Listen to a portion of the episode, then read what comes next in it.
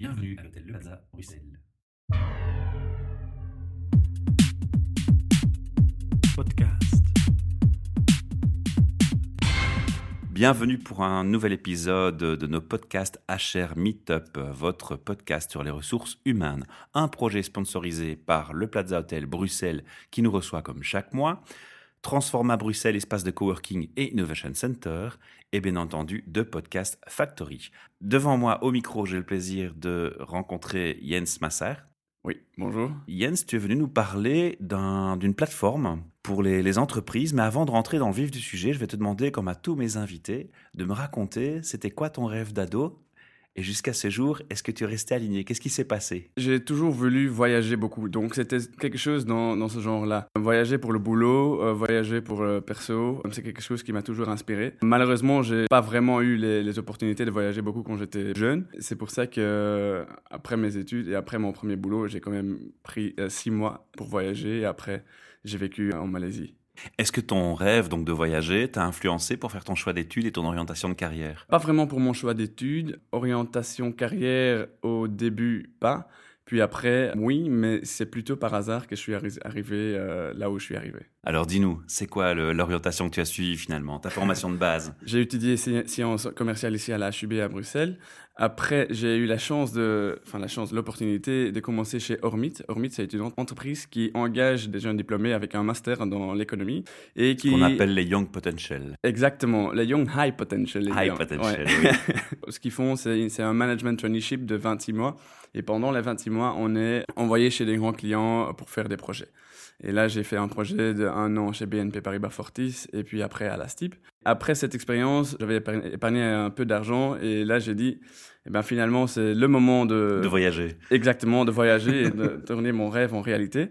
Et donc, j'ai voyagé pendant 6-7 mois. Et entre-temps, ma, ma copine, elle avait eu l'oc- l'occasion de travailler pour le Prince Albert Funds en Malaisie. Et donc, je l'ai rejoint là-bas. Et c'est là que j'ai cherché mon deuxième boulot. On va continuer maintenant donc sur le sujet qui t'amène aujourd'hui. Donc après la Malaisie, tu es rentré en Belgique. Oui, en Malaisie, j'ai travaillé dans une e-commerce qui s'appelle Photobook Worldwide, où j'ai travaillé comme entrepreneur in residence. Mhm. Et là, c'était une, une expérience très intéressante pour moi, où j'ai appris beaucoup euh, sur euh, justement tout ce qui est digital et euh, la e-commerce. Après ça, pour des raisons personnelles, on a dû rentrer. Mais avant de rentrer, je, je voulais avoir vraiment un boulot. J'ai un peu cherché et c'est là où je suis tombé sur Barefoot. Et Barefoot Studio, c'est une, euh, une studio qui lance des startups. Et justement, à ce moment-là, ils avaient le projet Kobo dans le pipeline. Et voilà, après euh, quelques, quelques conversations avec le CEO de Barefoot, euh, ça s'est mis en place. Tu t'es lancé dans Kowo. Alors justement, c'est le sujet de ce jour.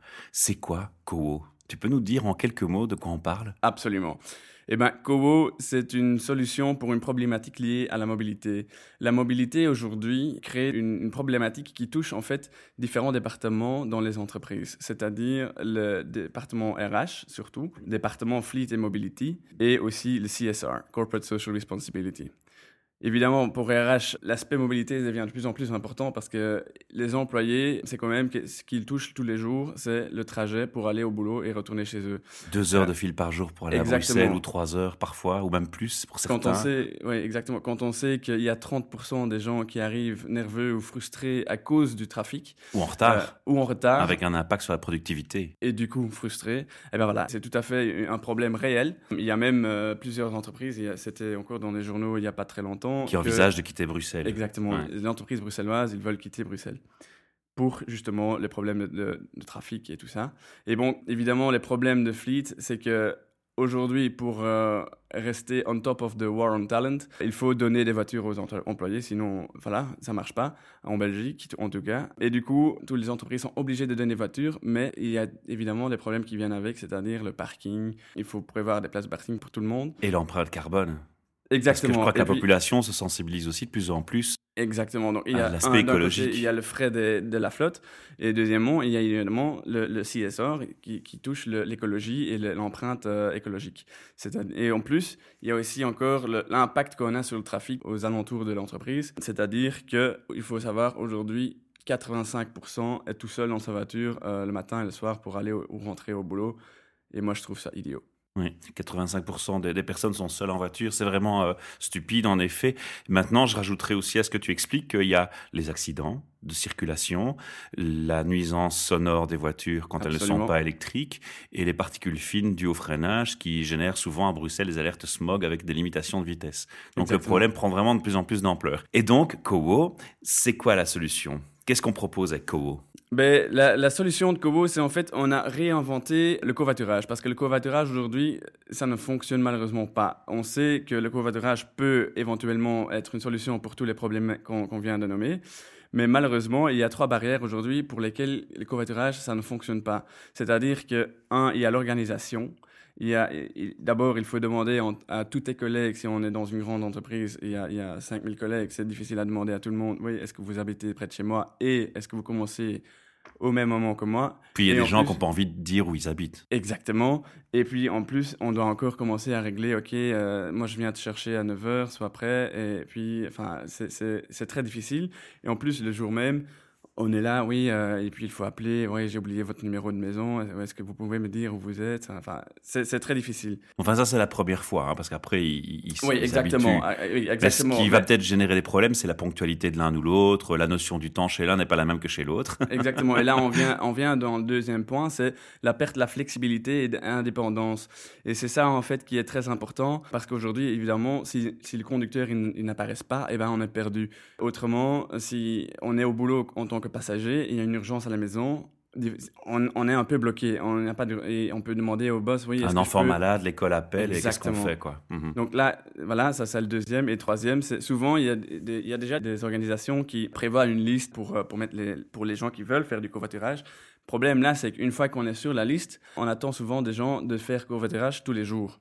Mhm. Et donc ça, personne ne veut le faire non plus tous les jours. Et donc, c'est pas flexible. Et donc, comment est-ce que Kobo va résoudre tous ces, tous ces aspects-là? Parce que comment Kobo va être, en fait, moi j'aime bien comparer le covoiturage aujourd'hui avec un vélo avec des pneus crevés. Ça marche, mais, mais que si on n'a aucune autre option, parce que c'est vraiment dur. Et comment est-ce que Kobo va gonfler les pneus? Eh bien, d'abord, on a créé une application qui va en fait prendre le boulot de l'organisation sur lui.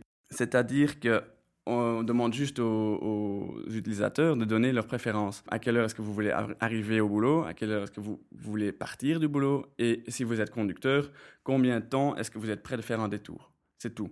Après, l'algorithme fait tout le reste. Le jour même, le jour du covoiturage, eh ben, on envoie toute l'information utile aux deux, aux deux personnes, aux passagers et au conducteur. conducteur Ça veut dire que la personne peut changer chaque jour de, covo- de covo- covoiturier? oui. Donc en fait, on demande même, même, pas, même pas chaque jour. En fait, on vise vraiment de, que, que 30% de l'entreprise fait le, le covoiturage trois fois par mois. Et alors là, les résultats sont déjà énormes en termes de CSR, en termes de HR et en termes de réduction de, de- de frais. C'est énorme pour l'entreprise, Ouais, autant que sûr. pour les employés. Et comme ça, les gens n'ont pas le sentiment de perdre leur certitude et leur, leur indépendance. Mais donc voilà, c'est comme ça qu'on organise et le jour même, on envoie vraiment l'information qui est nécessaire. Donc en tant que passager, on peut vraiment suivre la voiture sur la carte, sur le GSM de son conducteur, un peu comme Uber. Et puis deuxièmement, comment est-ce qu'on... Ça, c'était le plus grand problème hein, que pendant nos études, c'est comment est-ce qu'on va résoudre le problème de garder sa flexibilité et indépendance? Et Oui, c'est je dois rentrer pour ma petite malade à l'école. Exactement. Qu'est-ce que je fais de mon covoiturier? Exactement. Et c'est là, en fait, qu'on a été frappé à la porte d'AXA. Et eux, ils étaient très enthousiastes avec notre idée. Et du coup, on a créé un partenariat avec AXA. AXA Assistance, en fait, va assurer tout le service. C'est-à-dire que si nous, on a fait un lien entre deux employés et le conducteur, il n'arrive pas pour n'importe quelle raison, eh ben, le, passager, il peut appeler AXA Assistance. Et AXA Assistance va prévoir Une alternative gratuite. Donc, ou bien c'est un taxi qui va l'emmener au boulot ou à la maison, si c'est l'inverse, ou bien c'est le transport public qui est du coup en première classe. Chapeau. Alors, je vais t'interrompre. Oui. Je me demande tout d'un coup, quand j'entends une telle approche qui est vraiment très intelligente et très euh, enthousiaste et positive, et j'aime bien le côté aussi pour l'écologie, on en reparlera d'ailleurs, je, je me fais quelques réflexions. La première, en t'écoutant, je me dis, mais tiens, il y avait quand même un site connu de covoiturage que les gens employés utilisaient, mais qui qui n'est pas propre à l'entreprise sur le web, notamment en France, et qui avait l'air de bien fonctionner. Est-ce que vous êtes inspiré de ce modèle ou est-ce que ce modèle est un concurrent pour vous? Il y a sûrement des concurrents. Si vous parlez de Blablacar, Oui. Blablacar, c'est pas un concurrent. Blablacar, c'est des longues distances. C'est un tout autre modèle, mais oui, on peut s'inspirer sur euh, les expériences qu'eux, ils ont eues. Mais je Euh, voulais le reformuler ici parce que c'est important de faire la nuance parce que l'auditeur peut se dire bah, tiens, ce qu'il me raconte, c'est la même chose que Blablacar. Non, il y a des différences. Alors je te laisse les expliquer. Exactement. Donc nous, on, se focalise vraiment sur le- les trajets euh, boulot-maison et, et maison-boulot. Et donc c'est vraiment sur ce trajet-là qu'on veut mettre les gens ensemble. Parce que Et c'est pas là- le plaisir, et c'est une entreprise. Exactement. Donc, au- aux, premières phases, on va vraiment se focaliser sur une entreprise. Donc, on covoiture avec ses collègues. Après, on peut aller viser les domaines d'entreprise et tout ça, mais ça, c'est pour après. Le début, c'est en sein d'entreprise. Pourquoi? Parce qu'on a vu dans nos études aussi que les gens, ils veulent faire des covoiturages qu'avec des personnes qui font confiance. Et forcément, s'il y a un collègue, c'est plus facile de dire, oui, mais mon chauffeur était trop tard. Oui, parce qu'il est de même, de même entreprise. Donc, on peut directement le prouver que voilà, on est tous les deux en retard. C'est parce qu'il s'est passé ça et ça et ça.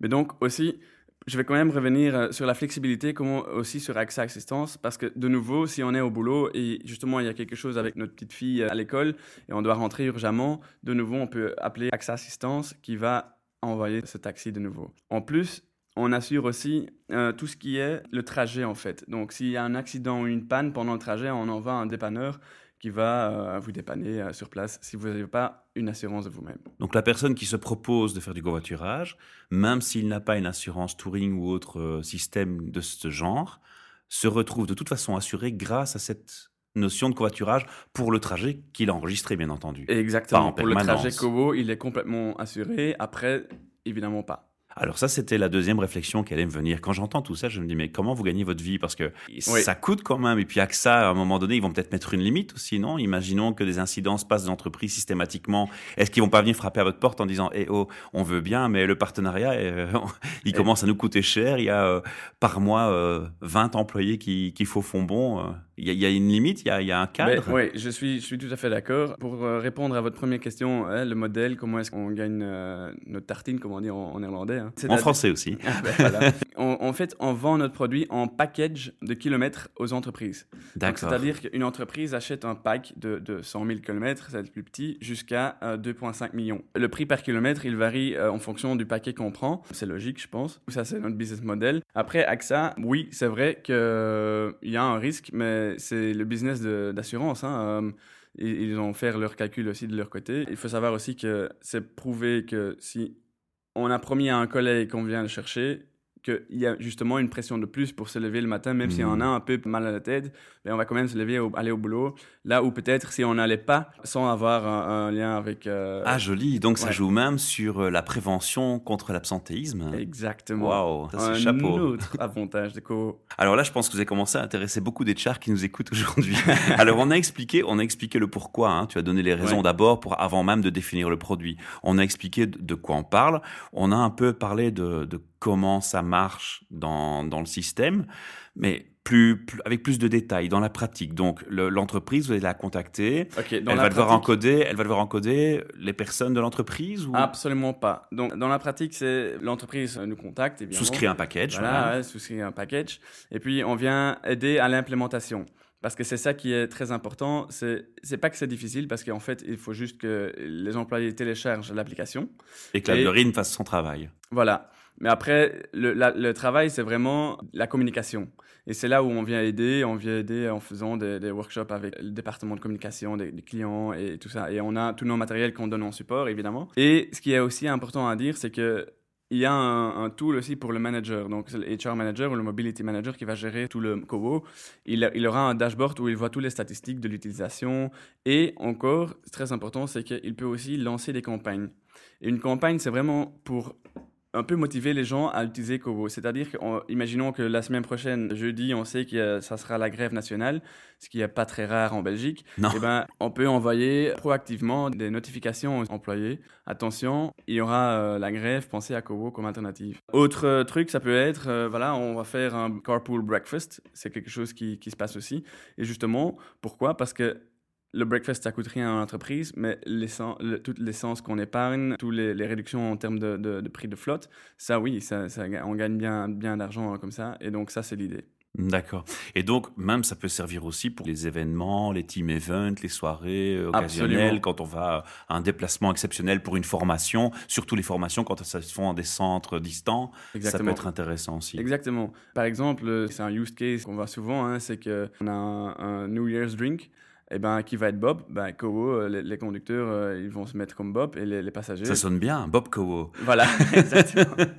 Alors, pour, pour revenir sur une notion importante pour l'auditeur et Oui. Char qui nous écoute, j'imagine que le, le prix au kilomètre revient quand même moins cher que si les deux employés avaient fait leur trajet unique respectif. Exactement, exactement. Et en plus, il faut savoir que sur tout ce que chaque euro qu'on paye pour Kowo en tant qu'entreprise est déductible à 120% parce qu'évidemment, le covoiturage organisé par l'entreprise, c'est quelque chose qui est poussé par, par le gouvernement et donc euh, on a des, des avantages fiscaux tant que Ah. pour le- le- tant que pour l'organisation et surtout aussi pour l'employé. Donc en fait, encore pour les RH, c'est très intéressant parce qu'en fait, on donne un avantage extra-légal aux em- employés avec leur propre voiture parce qu'ils ont vraiment un avantage fiscal très, très, très, très, très beau. Tu as entendu, j'imagine aussi qu'il y a des entreprises très connues comme Colruyt qui s'est mis à proposer des bus pour ses employés pour qu'ils puissent travailler dans, dans le transport. Donc, je vois qu'ils ont été très euh, en avance aussi sur la démarche. Ils ont été plus loin ou différemment. Est-ce qu'on pourrait imaginer qu'une entreprise qui fasse ce genre de choses puisse quand même encore utiliser les services Kobo en parallèle? Absolument. Il faut savoir que maintenant, la mobilité, en fait, le, le boulot d'un fleet manager n'est plus fleet manager, mais c'est vraiment, comme on dit, mobility manager. C'est-à-dire que c'est plus juste prévoir une voiture. C'est vraiment s'occuper de tous les moyens pour les employés pour arriver au boulot. Ça peut être la voiture, le transport public, puis il y a le, le carpooling, puis il y a un service bus. On parle même de plus en plus de plans cafétéria avec une flexibilité entre la, la voiture, le bus, les, les trams. Beaucoup de sociétés proposent un, un, un package de services différents et adaptables Exactement. par l'employé euh, à la carte. Oui, et c'est ça que, que, voilà, je peux juste euh, encourager tous ces, tous ces projets parce qu'il y, a, il faut- il y a aussi de plus en plus de projets pour, euh, pour promouvoir le vélo au boulot. Euh, moi, je trouve ça génial. Il y a des entreprises de leasing qui commencent à mettre des, des petits vélos dans les voitures. Comme ça, on peut aller jusqu'au... Mi-vélo, mi-voiture. Voilà, ouais. exactement. Et donc ça, je trouve ça génial. Et je vois pas ça comme du concurrence parce qu'encore une fois, on va, on vise pas à changer les habitudes des gens pour leur faire euh, faire du covoiturage euh, tous les jours. C'est pas le but. S'ils le font, tant mieux. Mais s'ils ne font pas, c'est vraiment genre ah maintenant je veux faire du covoiturage et genre euh, voilà l'entreprise fait un carpool breakfast, on va faire du covoiturage. Et c'est plutôt pour c'est ça la flexibilité qui est important parce que souvent les gens se sentent un peu Pris ils ont au peur, piège. Oui, ils ont peur du covoiturage parce que justement, une fois que je me mets sur les- cette liste, je suis censé le faire tous les jours avec le- la même personne. Si la personne me plaît pas, je suis un peu bloqué et voilà, je dois lui dire ah, en fait non. euh, Donc tu fais tomber, vous faites tomber les freins en fait. Ça c'est chouette. quoi. exactement. Alors, je, je me faisais aussi encore une autre réflexion, c'est que tu as commencé à expliquer que les voitures de société, il y en a beaucoup en Belgique, mais je me dis qu'au final, tu sais que les lois sur les taxes de voitures de société changent et qu'il y a des incitants euh, vers les entreprises qui se font par les gouvernements actuels pour euh, que la voiture de société soit de moins en moins une option prioritaire, en tout cas. Oui. En tout cas, c'est comme ça que les employés le ressentent, hein, puisqu'ils sont aussi plus taxés sur la voiture de société. Mhm. Mais je me dis que Kobo a, a de toute façon euh, un bon futur devant lui, parce que même sans voiture de société, c'est une solution qui peut convenir à la personne qui a une voiture privée pour son déplacement professionnel. Absolument. Disons que là, c'est le RH qui va peut-être pas euh, voir la différence tout de suite, mais les employés seront en tout cas plus heureux. Et le RH verra, lui, la- l'absentéisme diminuer et la, la participation de covoiturage plus importante dans l'entreprise. Oui, et il verra que ses employés seront moins stressés au boulot. Ouais, ouais, pas mal. C'est un chouette, euh, un chouette projet, un chouette euh, sujet. Combien d'entreprises est-ce que vous avez en, en client maintenant? C'est un secret de le mentionner ou? Pour l'instant, on vient de terminer le bêta testing, donc euh, Mhm. voilà, on, on vient d'enlever le dernier petit bug et on, on vient de vraiment finaliser les dernières touches de développement. Et donc, AXA, évidemment, c'est le premier client, ce que je peux dire. Les autres, je préfère pas le dire maintenant parce Mhm. qu'il y a pas mal de, des entreprises qui sont en attente de l'implémentation. Ouais, J'imagine bien. Moi, si j'étais patron des RH, euh, j'hésiterais pas une seconde. C'est vraiment un super, euh, un super sujet, un- une super idée. Alors, on a encore un point qu'on doit euh, mentionner. C'est un peu, ça va peut-être paraître un peu stupide, mais le où, hein, le, le où on le mentionne parce que souvent des projets qu'on présente sont soit francophones, soit néerlandophones. Bon, ici c'est national, Oui. mais ça va m'amener à la question suivante. Imaginons qu'une entreprise a des sièges à l'étranger et que parfois des déplacements sont nécessaires à l'étranger. Est-ce Ben- que AXA va intervenir aussi malgré tout alors qu'un siège est à l'étranger à Paris par exemple? Ou est-ce que les, les trajets de covoiturage sur longue distance pour les entreprises avec plusieurs centres et sièges, ça marche? Ou est-ce que ça impose un souci? Ben, c'est une très bonne question. Aujourd'hui, on est couvert pour AXA avec euh, AXA Benelux, donc Belgique, euh, Tout ce qui est Benelux. Hollande et Mhm. Luxembourg, parce que c'est le même service. Mais la convention qu'on a avec AXA, c'est faite pour justement facilement copié dans d'autres, pays. Et donc euh, la France, AXA France a déjà montré son intérêt évidemment. C'est le but de sortir de Belgique aussi, mais voilà, commençons au début et euh, focalisons maintenant euh, sur le marché belge et surtout Bruxelles et Anvers parce que faut quand même savoir que Bruxelles aujourd'hui est numéro 2 dans le top des villes le plus Voilà, c'est ça, des pays euh, développés évidemment. Et donc c'est ça qu'on veut changer. Et c'est aussi évidemment là où les plus grands besoins pour un Kobo sont pas mal. Et alors aussi l'aspect parking, tu l'as mentionné tantôt, hein, c'est moins de voitures, moins de parking aussi, moins de place nécessaire en ville. Quoi, hein. Absolument. Et je ne sais pas si vous savez, mais il y a Bruxelles Environnement qui joue avec l'idée d'encore diminuer plus les places qu'on peut donner aux entreprises. C'est-à-dire que les nouveaux règles, dépendant de la zone à Bruxelles, ça sera une voiture par ou bien 60, 100 ou 200 mètres carrés de office space. C'est rien du tout. C'est rien du tout. Voilà, d'accord. Bon, ben, le message est lancé à nos auditeurs. Hein. Voilà. Un point important tout de même, le site internet. C'est www.kowo, c'est K-O-W-O.io. Et une page Facebook aussi? Oui, c'est juste Kowo. Tout simplement. Merci. Alors, tu sais qu'on a un rituel pour terminer nos interviews. On va poser trois questions RH parce que les gens qui nous écoutent sont intéressés par les HR et même si le sujet ici s'élit très bien, parfois les sujets s'écartent un peu plus. Et donc, on a une ligne éditoriale où on revient sur des sujets purement RH. Alors, avec ta vision et ton parcours, justement, je vais te demander un peu de me dire comment toi tu définirais un RH. Écoute, moi je trouve que RH, pour moi, honnêtement, c'est un boulot très important parce que on gère quand même l'être humain qui est le asset le plus important dans une entreprise et le plus complexe aussi. Jusqu'aujourd'hui, peut-être que ça va changer dans le futur, mais jusqu'à aujourd'hui, euh, l'être humain, c'est le plus difficile à gérer. On parle dans le futur d'engager des robots, mais on n'est pas encore exactement. là. mais donc, ce que je veux dire, c'est que c'est quelque chose qui est très important. Pour moi, ce qui est important dans leur boulot, c'est surtout de se focaliser à l'interne, enfin d'avoir en fait une vue 360 degrés. C'est-à-dire que pas seulement aller regarder à l'extérieur pour euh, justement acquérir les nouveaux talents et quelque part euh, assurer le futur, c'est très important, oui. Mais... il faut regarder les talents qu'on a en interne, c'est ça que tu veux dire? Oui, et il faut surtout aussi développer happiness at work. Je sais que c'est un, buzzword, le mais bonheur au travail. c'est quelque chose qui est mm. très important et je veux quand même aussi mettre l'attention que voilà, le, le, boulot, ça commence au moment qu'on quitte la porte de la maison. Donc le trajet pour aller au boulot, ça, ça aussi. Euh, donc là, de là, on doit être happy.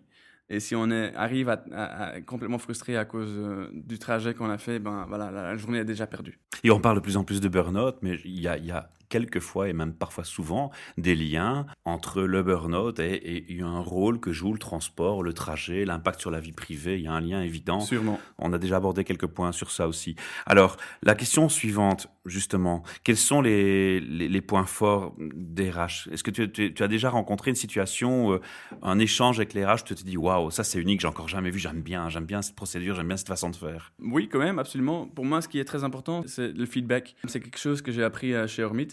Là, on focalise très fort euh, sur le personal development et on fait ça via l'outil de feedback. Et donc, il y a pas mal d'évaluations, mais autant que du RH que du, de, tes peers, c'est-à-dire que des collègues qui ont travaillé avec, avec toi et, qui, qui sait exactement voilà, tes points forts et tes points faibles. Et donc, pour moi, ça, c'était une expérience qui m'a aidé très, très, très fort à évoluer beaucoup plus vite que, que j'aurais fait euh, sans Hormit.